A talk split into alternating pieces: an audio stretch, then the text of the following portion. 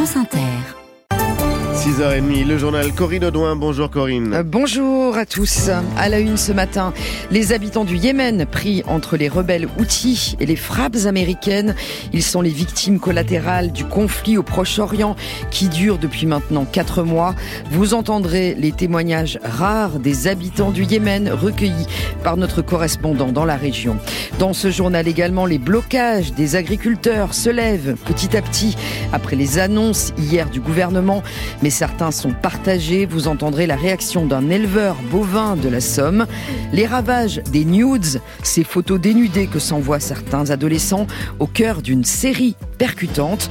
Et puis battre l'Irlande pour tourner la page de la Coupe du Monde, c'est l'objectif des rugbymen français. Premier match du tournoi Destination ce soir à Marseille. France Inter. Les combats font toujours rage à Gaza, malgré les prémices peut-être d'une prochaine trêve humanitaire. La diplomatie qatari a confirmé hier soir que des discussions avec le Hamas étaient en cours. En attendant, les raids israéliens ont frappé cette nuit le centre et le sud de la bande de Gaza et la mer Rouge est aussi toujours sous tension. Les rebelles outils du Yémen continuent leurs attaques sur des navires commerciaux en solidarité, disent-ils, avec les Palestiniens. Sous le feu des frappes qui cible les positions outils. Les habitants du Yémen, en guerre civile depuis 9 ans, subissent les conséquences de ce nouveau front. Noé Pignède, notre correspondant dans la région, a recueilli ces rares témoignages. Comme les deux tiers des Yéménites, Yahya, 18 ans, dépend de l'aide humanitaire pour survivre. Il habite Sanaa, la capitale contrôlée par les Houthis. Il soutient le groupe pro-iranien dans sa lutte contre Israël, mais il admet que les civils comme lui souffrent déjà des conséquences du conflit. Les bombardements nous font craindre que l'aide humanitaire diminue et finisse par s'arrêter. La situation des gens est déjà très précaire. C'est parfois difficile de nourrir sa famille.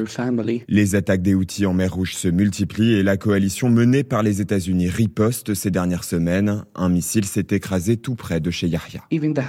La maison a tremblé, mais nous n'avons pas eu peur. Ça fait des années que nous vivons sous les bombes. Alors on est habitué, peu importe si on meurt. Nous nous battons pour une cause plus grande, la fin de l'occupation israélienne en Palestine. La guerre civile yéménite a fait près de 400 000 morts entre 2014 et 2021. Alors Alia, elle, craint que son pays bascule à nouveau dans le chaos. Notre vie est déjà un enfer. Les Houthis n'auraient pas dû commencer cette guerre, car c'est encore la population qui en paiera le prix. Et cette mère de famille assure qu'elle a de la compassion pour les Palestiniens de Gaza, mais qu'elle redoute de voir à nouveau ses proches mourir dans une guerre qui n'est pas la leur. Noé Pignède. Lui aussi prétendait agir pour Gaza, en Turquie. L'homme armé qui retenait en otage sept employés d'une usine du groupe américain Procter Gamble a été arrêté hier soir. Les otages libérés, tous sains et saufs. L'assaillant est un ancien employé de l'usine qui réclamait la fin des opérations militaires israéliennes à Gaza. Volodymyr Zelensky salue l'aide de 50 milliards d'euros décidée hier par l'Union européenne. Un signal clair envoyé à la Russie, commente le président ukrainien. Le signal d'un soutien qui ne faiblit pas après bientôt deux ans de guerre, alors que Joe Biden peine toujours à faire adopter une enveloppe supplémentaire par le Congrès américain. En France, les agriculteurs commencent à lever les blocages. Oui, c'est le mot d'ordre des syndicats majoritaires de la profession, la FNSEA et les jeunes agriculteurs. Lever notamment des barrages qui coupaient la 6 au niveau du péage de Villefranche-sur-Saône. Après les annonces hier du gouvernement, dont l'inscription dans la loi de la souveraineté alimentaire, le gel du plan de réduction des pesticides agricoles au détriment des enjeux écologiques et aussi un fonds de 150 millions d'euros pour l'élevage. Écoutez la réaction partagée de l'éleveur Fabien Niquet. Il est à Bellois-sur-Somme. Alors 150 millions d'euros, pour certaines personnes, ça paraît énorme, mais euh, ramener euh, au nombre de litres de lait, au nombre de bêtes qui en France, c'est pas pas un gros chiffre. On a un premier ministre qui parle très bien, qui est agréable à écouter, qui nous fait des promesses. J'espère que ces promesses sont sincères. Les deux dernières fois où il parlait, euh, il faut être sévère sur la loi Egalim, il faut être sévère. Là, je trouve que c'est beaucoup plus concret. Nous, on s'y retrouve un peu plus. Il nous a parlé de promesses qui devraient arriver pour le salon de l'agriculture. On va voir ce qu'il en arrive. Il faut rester près dans nos fermes. De toute façon, on va y retourner dans nos fermes, on a du boulot. Donc euh, il y a un moment où on n'est pas là pour venir prendre des vacances. Mais il euh, faut rester prêt à se mobiliser, on va voir euh, les actes. Des propos recueillis par François Sauvestre de France Bleu Picardie. Les syndicats agricoles disent rester vigilants sur la mise en œuvre des promesses gouvernementales et rappellent en effet le rendez-vous du Salon de l'agriculture dans trois semaines à Paris. Alors pour tenter d'apaiser la colère des agriculteurs, le gouvernement a fixé deux priorités, produire et protégé. Pour le volet protégé, il s'agit d'encadrer la concurrence jugée déloyale par les agriculteurs, des mesures, Fabien Cazot, qui étaient très attendues. Il est beaucoup question de contrôle dans les mesures annoncées hier par le gouvernement. L'une d'elles, particulièrement attendue, mettra sous pression les industriels et les enseignes de distribution. 10 000 contrôles seront menés sur l'origine prétendument française des produits alimentaires vendus dans les grandes surfaces. La répression des fraudes sera mise à contribution elle sera chargée de vérifier la traçabilité des fruits et légumes, mais aussi des ingrédients de plats cuisinés vendus au rayon frais. Dans la même logique, mais au niveau européen, cette fois, Emmanuel Macron appelle à la création d'une nouvelle force de contrôle sanitaire et agricole dans la foulée du rejet en l'état du traité de libre-échange avec les pays du Mercosur. Face à la concurrence jugée déloyale d'autres pays hors Union européenne, la France compte aller plus loin que de simples contrôles en interdisant notamment l'importation de fruits et légumes traités avec un pesticide, le thiaclopride, dont l'utilisation n'est pas autorisée pour les producteurs européens. Fabien Cazot du service économie de France Inter. Les bons résultats de Meta et Amazon, les deux groupes dont la maison mère de Facebook, Instagram et, WhatsApp, ça c'est Meta, euh, a réalisé 40 milliards de dollars de chiffre d'affaires au quatrième trimestre. Le titre a fait un bond de 14% à Wall Street. Et puis, savez-vous ce que sont les nudes? Ce sont des photos dénudées, prises et envoyées avec un smartphone et qui peuvent devenir un véritable piège quand elles sont détournées, publiées sans le consentement de ceux qui y figurent. Un fléau qu'une nouvelle série diffusée sur Prime Video aborde de front. Dans Nudes, on suit l'histoire de trois jeunes gens racontée notamment par la réalisatrice Andrea Bescon. Alexandra Akoun.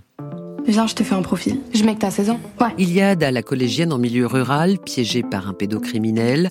Sophia, lycéenne de banlieue, victime d'homophobie et de revenge porn. Et Victor, étudiant en médecine, qui, sans même en prendre conscience, va devenir bourreau. Ça va pas ou quoi? C'est eux, ils ont pris mon téléphone, ils ont mis ça en story. C'est son histoire qui ouvre la série, sous la direction d'Andrea Bescon, plus habitué à porter la parole des victimes que des agresseurs. Quand Victor m'a été proposé, j'ai foncé, c'était évident. Pour contrer l'idée qu'un agresseur ou quelqu'un qu'on accuse d'agression, c'est un monstre. Non, non, c'est quelqu'un qui est dans ton quotidien. En multipliant ainsi les points de vue, avec une attention particulière au langage des ados, qui jamais ici ne sonne faux, News nous embarque dans la réalité sans filtre de nos enfants confrontés aux conséquences dévastatrices du cyberharcèlement, conséquences trop méconnues, estime Andrea Biscon. Parce que c'est sur un écran, on a l'impression que c'est moins grave, alors que non. Une fois qu'une vidéo ou une photo à caractère sexuel est postée sur Internet, c'est terminé, c'est ad vitam. C'est aussi ça qu'il était important de mettre en avant, c'est les conséquences que ça a sur la victime. À quel point ça peut désintégrer quelqu'un autant qu'une agression euh, physique, euh, l'écran peut tuer. Tout autant de raisons qui font de News une série parfois difficile mais indispensable dont il faut s'emparer pour ouvrir le dialogue. Nudes, c'est donc une série diffusée sur Prime Video avant la journée pour un Internet plus sûr jeudi prochain. Coup de tonnerre sur la Formule 1, Lewis Hamilton quitte Mercedes pour Ferrari. Le pilote britannique septuple champion du monde rejoindra l'écurie italienne l'an prochain après 12 saisons chez Mercedes. Et puis battre l'Irlande pour tourner la page de la Coupe du Monde, c'est l'objectif du 15 de France ce soir à Marseille. Coup d'envoi du tournoi des six nations, c'est du rugby. Trois mois après une décevante élimination en quart de finale. C'était face à l'Afrique du Sud.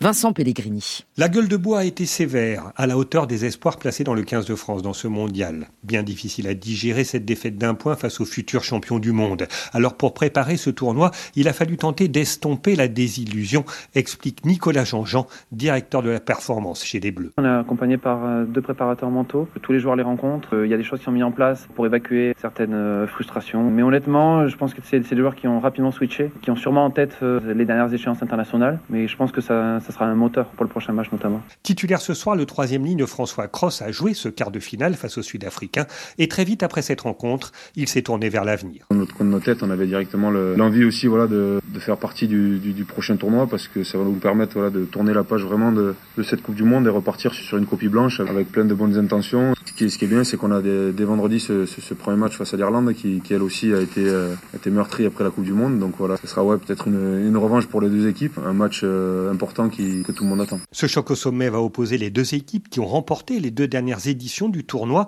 avec un grand chelem à la clé, les Français il y a deux ans, les Irlandais l'an dernier. Marseille, Vincent Pellegrini, France Inter. Voilà, Irlande-France de rugby, 21h ce soir au stade Vélodrome. Le stade de France est en effet en travaux. Et c'est à 21h. Corinne Audouin pour le journal. Tout à l'heure à 8h20, journée spéciale La science face au cancer. Nous serons avec deux oncologues, le professeur Jean-Yves Blais, président d'Unicancer, et Suzette Delaloge, directrice d'un programme de prévention personnalisée des cancers au centre Gustave Roussy en région parisienne. On fera le point sur les avancées qui nous donnent de l'espoir face à cette maladie de plus en plus présente dans nos vies. On attend vos témoignages et vos questions au 01 45 24 7000 à partir de 7 heures.